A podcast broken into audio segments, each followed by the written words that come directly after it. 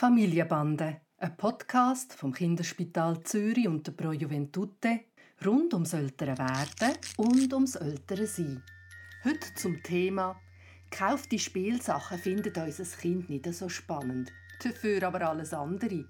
Sollen wir ihm überhaupt noch Spiele kaufen? Hoi Papi. Hoi Noah. Ich merke, wenn ich langsam ein bisschen frustriert werde, so in Sachen Spielsachen. Und zwar ähm, versuchen wir ja um Tani Freude zu machen mit diesen Spielsachen, die er hat. Und er bekommt auch immer mal wieder neue oder wir lehnen aus. Und er findet die Sachen also allerhöchstens zwei Tage lässig und nachher liegt es auf der Seite. Und ich habe schon Taktiken gehört, dass man nicht allzu viel raus tun und alle auf die Seite räumen und nur irgendwie drei draussen lassen und dann später die wieder bringen. Aber das macht irgendwie keinen Unterschied. Es ist einfach nicht so spannend. Aber natürlich findet er alles Mögliche, was wir brauchen, wahnsinnig spannend. Und ich frage mich, sollen wir denn überhaupt noch im Spiel Sachen anbieten? Haben die einen Wert für die Entwicklung zum Beispiel? Oder ähm, spielt das überhaupt keine Rolle? Sollen wir ihn einfach suchen Leute, die was ihn interessiert? Wobei auch dann ist irgendwann der Vorrat an kindergerechten Gegenständen aufgebraucht. Und auch dort bleibt er nicht ewig bei den gleichen Sachen. Also, wenn man schaut, was die Spielindustrie an Spiel vorbringt, dann ist ja das Verrückte, dass sie eigentlich Sachen aus dem Alltag häufig imitieren.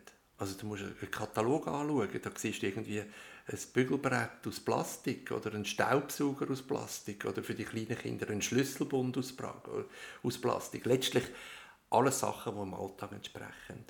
Und das haben sie nicht aus dem hohlen Bauch heraus erfunden, sondern weil sie entdeckt haben, dass Kinder eigentlich am liebsten mit dem spielen, was du auch machst im Tag. Und von dem her würde ich jetzt mal behaupten, braucht es vielleicht nicht einmal Spielsachen in dem Alter. Ich habe für mich ein Schlüsselerlebnis gehabt. Magst du dich erinnern, ich war vor vielen Jahren mal in Nepal gewesen. und ich bin in, in Dörfern gesehen, wo, wo die ärmsten Leute, die ich je gesehen habe, dort, dort gelebt haben. Und ich habe den Kindern beim Spielen zugeschaut und es ist unglaublich gewesen, wie sie genau gleich spielen wie unsere Kinder, einfach ohne Gegenstände.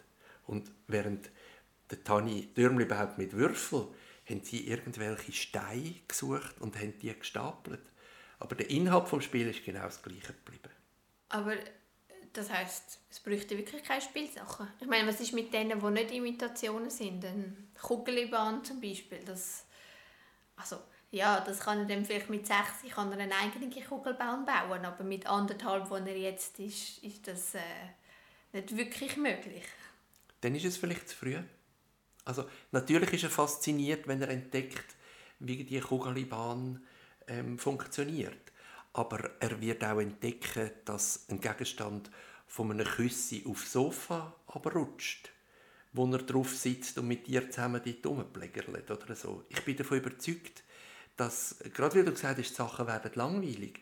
Wenn, wenn die Langweil da ist, dann wird er selber kreativ und entdeckt Sachen, wo, wenn ein paar Gegenstände um sind, seinem Entwicklungsalter auch entsprechen. Ja, oder er kommt zu mir und kann ja, aber ich glaube, dann äh, kommt es darauf ab, was du machst. Oder? Du hast mir vorher ein wunderschönes Beispiel geschildert, wo du ihn einfach hast dabei haben und hast müssen eine, eine Überlegung machen, wie du ihn könntest integrieren in den Alltag. Das ist vielleicht nicht immer gerade gegeben, aber ich glaube, das ist wirklich die große Kunst, dass wenn du an etwas machen bist, dass du ihn lässt, mitmachen Das ist das schönste Spielen, das für ihn überhaupt denkbar ist. Also du meinst, als ich die Herdöpfel geschnitten habe und ich sie ihn habe waschen und in den Topf hinein tue? Du musst dir mal überlegen, was er da für Erfahrungen gemacht hat. Also er hat zuerst einmal physikalische Erfahrungen gemacht, wie schwer ein Äpfel ist, wie er sich anfühlt. Er hat den Bezug zum Wasser, dass du kannst etwas abputzen vom Herdöpfel können entdecken. Dann hat er Kategorien gemacht, oder? Das kommt von dort her, dort über, dort rein. Also es sind unglaublich viele Elemente, fast mehr, wie wenn du irgendein vorgegebenes im anbietest. Es ist einfach ähm, für mich viel anstrengender, weil ich muss natürlich viel kreativer sein. Wenn ich kann Spiele, die parat sind, nehmen und er hat die Freude daran, dann müsste ich mir viel weniger dabei überlegen. Aber so aus der ähm, Entwicklungssicht und der Erziehungssicht ist es für mich gut zu wissen, dass äh, die Spiele eigentlich ähm, wenn sie einen Wert haben für die Entwicklung, dann ist es der, dass sie ein Teil können sein im Alltag von uns.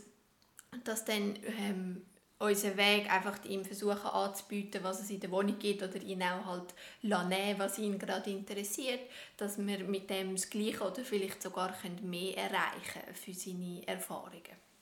Man kann sagen, dass wenn er einen Tag oder zwei mit einem Spielzeug spielt, dass das ein gutes Spielzeug war, weil er hat immerhin ein bis zwei Tage Interesse gehabt und du hast sein Entwicklungsalter ungefähr getroffen.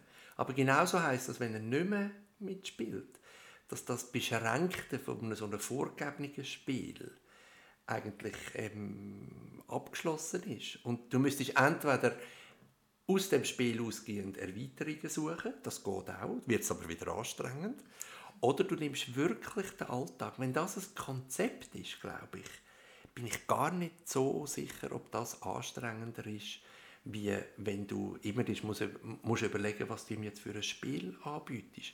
Wenn es einfach klar ist, dass das, was du machst, er mitmacht und du dir musst überlegen, was ist jetzt vielleicht gefährlich, du kannst ihm nicht gerade das allerschärfste Messer in die Hand drücken, du brauchst ein Messer, das nicht so scharf ist, wo sein Messer ist, das er brauchen darf.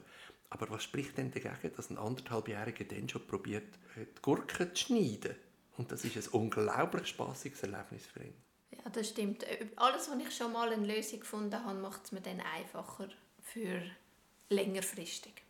Er behaltet dich kreativ. Das sowieso.